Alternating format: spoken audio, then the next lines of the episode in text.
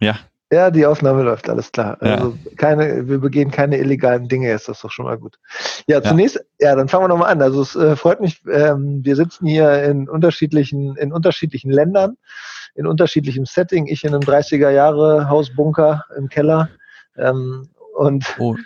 und du sitzt in Schweden in einer, in einer Neubausiedlung. Und, das ist ähm, richtig, ja. Mein Name, mein Name ist Carsten und ähm, ja, wir haben uns überlegt, dass wir eine, eine Art Podcast machen, wo es darum geht, ähm, zum einen, wie das schwedische System mit ähm, der, mit der, sag ich mal, Pandemie umgeht. Ähm, auf der einen Seite, weil das natürlich weltweit auch für Furore sorgt und auf der anderen Seite haben wir auch so sehr viele persönliche Noten, weil wir sind Freunde, wir kennen uns seit wir zehn Jahre alt sind und ähm, nutzen im Endeffekt die Gunst der Stunde. Deshalb herzlich willkommen, Jan. Freut mich, dass das irgendwie so klappt. Hallo, hallo. Ähm, wir machen das Ganze über unsere über unsere Headsets, die wir sonst zu anderen Zwecken äh, nutzen. Deshalb ist die Audioqualität äh, sicherlich im Laufe der Zeit noch ausbaufähig. Da gucken wir aber, ob, es überhaupt jemand hört. Weil wenn nur wir es hören, dann ist es vielleicht noch nicht nötig. Erstmal ganz, ganz spannend ist ja, Jan, du bist in Malmö, ähm, bist dort ähm, an der Uniklinik, glaube ich, ähm, tätig.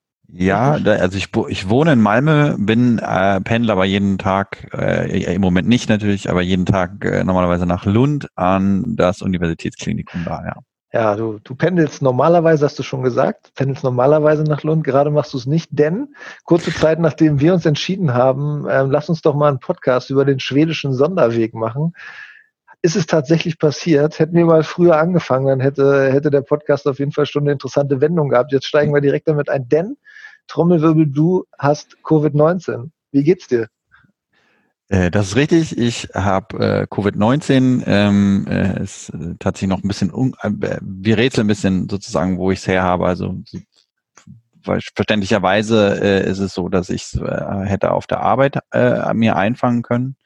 Ähm, dazu sei noch, dazu kann man ja sagen, Arbeit. Ich bin äh, sozusagen Arzt, arbeite in der Notaufnahme des Universitätskrankenhauses in Lund und wie, sich ergibt, bin ich da auch äh, zusammen mit einem Kollegen äh, mehr oder weniger verantwortlich für die sogenannte Hochrisikozone. Das heißt, also da alle Patienten, die wir da sehen, haben einen mehr, mehr oder weniger hohen Verdacht, an Covid-19 erkrankt zu sein. Und es ist gut Aber möglich, wie geht's dir, Jan? Wie geht's dir? So und äh, ist gut möglich, dass ich mir da die Krankheit eingefangen habe. Mir geht's im Moment relativ gut. Die Diagnose ist jetzt ziemlich genau eine Woche alt. Symptome habe ich seit letzte Woche Montag und das fing mit Halsschmerzen an. Also vor und wie vielen Tagen ungefähr? Vor das ja so acht Tagen, ne? Also Tage, okay. ja, so gut, also gut eine Woche. Und und jetzt im Moment die Halsschmerzen sind schon wieder weg. Äh, das Einzige, was mich jetzt noch plagt, ist der Verlust von Geruchs- und Geschmackssinn. Wobei das jetzt auch tatsächlich zurückzukommen scheint. So, okay, nach äh, wie vielen Tagen hat das angefangen? Also du schmeckst und riechst nichts.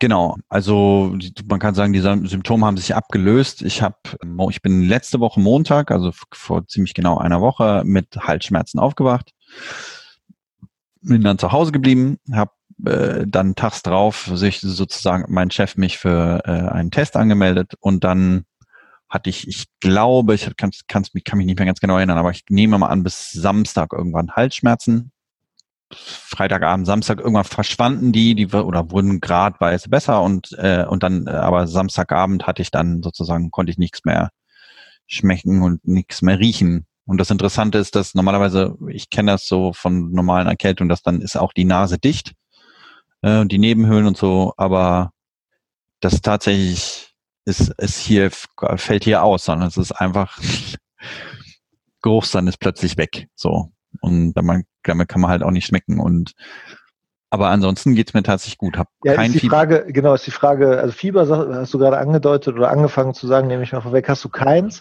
Ja. Aber ähm, fühlst du dich denn in deiner, sag ich mal, Leistung? Normalerweise hat man ja so Hautschmerzen oder man fühlt sich in seiner Leistungsfähigkeit eingeschränkt, hm. kann vielleicht keinen Sport machen oder sowas. Wie ist das da bei dir?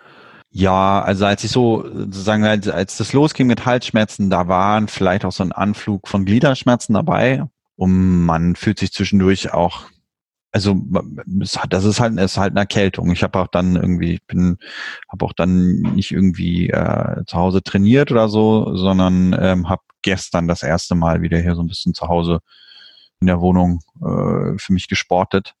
Und, du bist aber in Quarantäne, du bist auch komplett zu Hause, du darfst nicht raus, du darfst nicht einkaufen oder wie ist das, wie ist das geregelt? Genau, also es gibt, es gibt sozusagen, es gibt keine, äh, das ist ja bisher, äh, also das geistert ja durch die Medien, es gibt hier keine Verbote, sondern ich habe sozusagen der heute wurde es nochmal erklärt, es ist der, es ist der allgemeine Rat, sich sozusagen bei Symptomen auch noch, wenn auch noch so leichten, äh, zu Hause zu halten, sich in Heimquarantäne zu begeben, alle nach Möglichkeit sozusagen auch keinerlei, also natürlich kein Einkaufen und dergleichen zu machen. Aber es gibt sozusagen kein Verbot sondern äh, das ist hier jedem, ein, jedem überlassen. Kommt, also in Deutschland, glaube ich, äh, machen es ähm, vorweg, wir haben ja keinen Anspruch mhm. auf journalistische, auf journalistische Perfektheit, mhm. äh, deshalb ähm, nicht alle Einschränkungen, die jetzt hier gerade in Deutschland gelten, kann ich, kann ich zitieren, weil das ja auch alles mhm. ähm, teilweise sehr, sehr unterschiedlich ist. Mhm. Hier in Deutschland ist aber schon so, dass zwei Wochen Quarantäne vorgesehen sind für die Person. Sowas gibt es in hm. Schweden dann nicht für dich jetzt. Doch, also die allgemeine, die allgemeine Rat, der allgemeine Rat und der allgemeine Rat, das ist sozusagen, äh, das klingt sehr unverbindlich, ist aber sozusagen schon eine sehr starke Empfehlung. Ja, also vergleichbar mit den Empfehlungen des Robert Koch Institutes. Und der, der allgemeine Rat ist, zwei, mindestens zwei Wochen sich in Heimquarantäne zu begeben beziehungsweise bis, ähm, also bis die Symptome abgeklungen, abgeklungen, bis 48 Stunden nach dem letzten Symptom. Also musst, musst 48 Stunden symptomfrei sein, dann darfst du dich sozusagen wieder in gesellschaftliche Zusammenhänge begeben, in diesem Fall dann halt auf den Arbeitsplatz oder einkaufen oder so.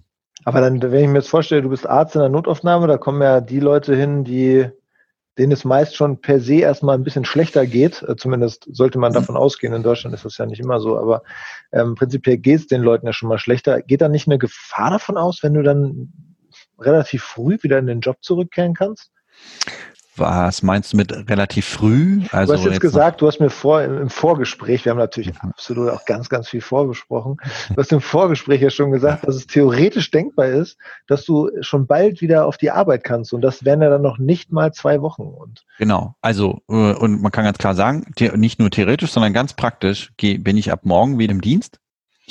Die Bestimmungen hier für das, für das Krankenpersonal sind, und ich glaube, das ist auch, eh, also in, ähnlich in Deutschland, ähm, ähm, aber die Bestimmung für das Krankenpersonal, äh, ich weiß nicht, sind jetzt, glaube ich, gerade heute oder gestern angepasst worden, dass man sozusagen frühestens sieben Tage nach Symptombeginn keiner eintretenden Verschlechterung beziehungsweise sukzessiver Verbesserung der Symptome, so wie bei mir. Also ich würde jetzt mal behaupten, dass Halsschmerzen äh, ist, ist sozusagen in, in der Symptomschwere wiegt schwerer als sozusagen der Verlust vom Geruchs- oder Geschmackssinn. Und ich habe ja auch sozusagen kein Fieber gekriegt, kein Husten. Da sagt man, okay, die Leute dürfen wieder in den Dienst treten. Also hätte ich jetzt zum Beispiel ähm, Husten bekommen heute, dann hätte ich heute, dann hätte ich morgen nicht wieder anfangen dürfen zu arbeiten. Und grundsätzlich gilt auch das Vorsichtigkeitsprinzip. Also sollte ich jetzt sozusagen entgegen allen Erwartungen morgen tatsächlich anfangen, trocken zu husten, dann kann ich natürlich nicht zur Arbeit gehen. Dann würde ich auch zu Hause bleiben. Ich würde das dann meinem Chef auch mitteilen. Aber äh, nachdem sich jetzt sozusagen alles, also der Trend meiner Symptome sozusagen positiv ist, habe ich heute Morgen mit meinem Chef gesprochen und in, wir haben uns darauf geeinigt, dass ich dann morgen wieder in die Klinik gehen kann. Und, okay. Ähm, du hast ja gesagt, ungefähr vor, vor acht Tagen äh, der Test und hm. eine, die Nachricht, dass du positiv bist. Hm. Nun bist du Arzt und hast schon vieles gesehen. Gerade in der Notfallmedizin sieht hm. man, glaube ich, dann viel mehr als auch ähm, andere Ärzte, die in anderen Fachbereichen arbeiten. Trotzdem die Frage, was, was bedeutet das in dem Moment, wo man die Diagnose hört, Covid, Covid-19 oder SARS-CoV-2 oder wie es auch immer genannt mhm. wird, Corona, hast du, hat man da schon dann mal kurzzeitig gedacht, boah, scheiße, jetzt, äh, jetzt trifft es mich und wie geht das aus? Oder warst du da eigentlich die ganze Zeit entspannt? Also ich, ich, ich glaube, ich würde sagen, ich war die, doch die ganze Zeit einigermaßen entspannt. Ich arbeite ja an einem Arbeitsplatz, wo damit zu rechnen war, dass man äh, früher oder später wahrscheinlich diese Infektion kriegt. Natürlich ein kleines Unruhemoment, Unruhemoment gibt es natürlich, wenn, wenn man natürlich nicht will, dass man den schwereren Verlauf bekommt mit, mit der, wo äh, die Lunge betroffen ist, die und die unteren Atemwege. Aber grundsätzlich, als ich da so, so letzte Woche Montag da der Hals angefangen hat weh zu tun, war das eigentlich schon klar, also zumindest für mich. Und weil es gab jetzt keine großen an, also es klar hätte das natürlich auch rein theoretisch eine andere, eine andere Erkältung sein können, aber vor dem Hintergrund einer Pandemie mit einem neuen Virus und dass wir jetzt uns sozusagen es sonst jetzt ja keine saisonalen Viren im Moment gibt, sondern wir sind jetzt am Ende der Influenza-Saison, ähm, oder die ist schon seit einem Monat oder anderthalb Monaten, zwei Monaten vorbei. Es, es war das relativ wahrscheinlich. Und ähm, du, hast, du, hast, du hast keine Angst gehabt, du hast keine, keine, keine klassische Angst oder so, du hast schon geguckt, wie schlimm sind die Symptome, aber als du gemerkt hast, nur Halsschmerzen, da wo er hatte es ja. Halt also genau, also und jetzt kann man auch sagen, also ich habe ja, wir, wir haben uns ja, wir haben uns ja zwischendurch auch unterhalten. Du gehörst ja, du gehörst ja, du gehörst ja auch nicht zur Risikogruppe. Ne? Man muss dazu sagen, man sieht uns ja gerade nicht. Hm. Ähm, du bist ja äh, verhältnismäßig jung, älter als ich. Noch nicht 40, aber auch nicht mehr 30. Genau. Also keine ähm, Risikogruppe. Genau, also ich, ich gehöre äh, genau, ich gehöre nicht zur Risikogruppe. Ich habe bin sonst auch gesund, habe also also keine keine Vorerkrankungen und äh, ich gehöre auch nicht, äh, ich arbeite auch nicht sozusagen in, äh, obwohl ich in der Notaufnahme arbeite, aber ich arbeite ich, so würde ich trotzdem sagen, dass die Chance, sich da schwer zu infizieren, ähm, meiner Auffassung nach relativ gering ist. Also wir sind Warum, warum ja? hängt das mit dem Arbeitsplatz zusammen, deiner Meinung nach? Also, wenn ich das so, wenn ich das so sagen würde, wir treffen viele Patienten, aber relativ kurz.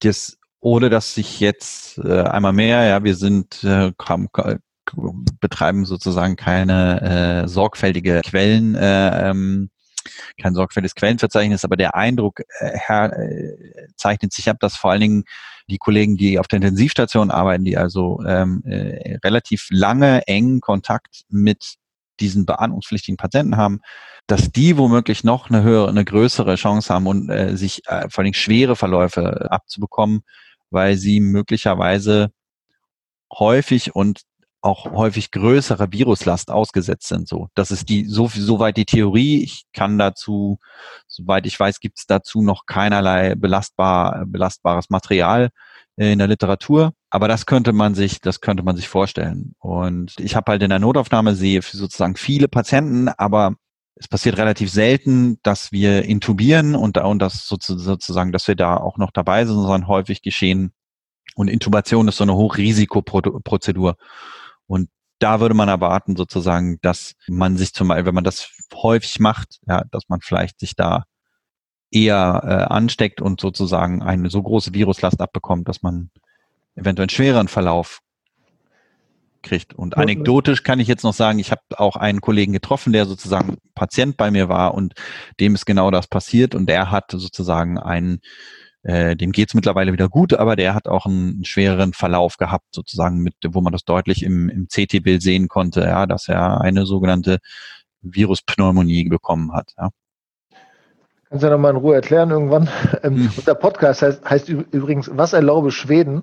Hm. Der, das haben wir, haben wir am Anfang jetzt gar nicht gesagt.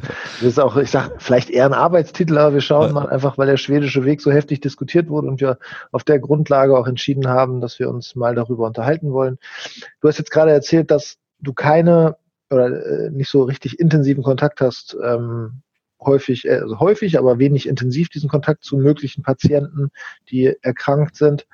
Aber du hast ja auch zu Hause deine Frau, die auch in einer speziellen Situation ist, dass sie gerade schwanger ist. Wie mhm. ist das denn bei ihr angekommen? Wie geht es ihr? Und gibt es da irgendwelche ähm, Bedenken oder Sorgen? Ich persönlich mache mir äh, auf vor dem Hintergrund, das, was man bisher weiß, relativ, also relativ wenig Sorgen. Es ist tatsächlich so, dass möglich, dass es möglicherweise so ist, dass meine Frau diejenige von uns beiden war, die das als erstes hatte weil sie äh, äh, vor ungefähr zwei Wochen, nämlich die Woche bevor ich krank geworden bin, ging sie nämlich hier durch die Gegend und äh, hustete trocken. Und da ist aber nicht ganz klar. Also sie ist ja, sie ist schon seit zwei, zweieinhalb Monaten auch sozusagen im, Home, im Homeoffice. Und wir gehen eigentlich nur raus zum Wocheneinkauf. Aber da kann es halt passieren, dass ähm, da so Abstandsregeln nicht eingehalten werden können. Also es ist uns zweimal passiert, dass wir in die Rush Hour gekommen sind. Und es ist möglich, dass sie sich da angesteckt hat und somit jetzt auch mich angesteckt hat. Aber ihr ging es auch weitestgehend, also gut ist keine, also wenn sie es darauf kommen wir später vielleicht nochmal, wie die Teststrategie hier in Schweden aussieht, aber sie ist nicht getestet worden. So, wir wissen also nicht, ob sie es wirklich gehabt hat, aber wenn sie es denn gehabt hat, dann war es auch ein, äh, ein sehr leichter Verlauf, so dass, so dass man und, und scheint so, dass sie jetzt da auch durch ist und hier geht's äh, abgesehen von den anderen Dingen, die so in einer, so einer Schwangerschaft passieren, geht's ja eigentlich sehr gut, würde ich sagen. Okay. Ja, du hast gerade schon angedeutet, dass die Teststrategie in Schweden eine leicht andere ist als in Deutschland und in anderen Ländern mhm. Europas, dass äh, ja dieser schwedische Sonderweg gewählt wurde, dass relativ wenige Einschränkungen des öffentlichen Lebens passiert sind. Anders als hier dieser Lockdown oder Shutdown oder wie mhm. unterschiedliche Menschen es ähm, nennen, auch wenn es vielleicht kein kompletter Shutdown oder Lockdown war. Inhalt dieses Podcasts soll ja nicht nur dein privater Covid-19-Verlauf sein, sondern wir wollen uns ja auch darüber unterhalten, wie das tatsächlich alles in Schweden gelaufen ist. Und ich würde mhm. vorschlagen, dass wir an dieser Stelle einmal den leicht persönlichen Einstieg beenden und uns dann mhm. in den nächsten Folgen um die Fragen kümmern, wie genau mhm. das eigentlich in Schweden läuft mit der Behandlung der Covid-19-Patienten, mit der mhm. Teststrategie, mit den öffentlichen, mit den Einschränkungen des öffentlichen Lebens und diesen ganzen Fragen und auch mit den Grenzöffnungen, die jetzt gerade diskutiert werden. Das alles sind ja aktuelle Themen. Und ich würde sagen, Wasserlaube Schweden, die erste Folge. Wir hm. checken mal, wer überhaupt zuhört, wer daran hm. Interesse hat und würde, würde sagen, vielen Dank erstmal für die, für die erste Folge und wir hören uns ja eh und dann gibt es die zweite Folge. Sehr gut. Dankeschön. Bis bald.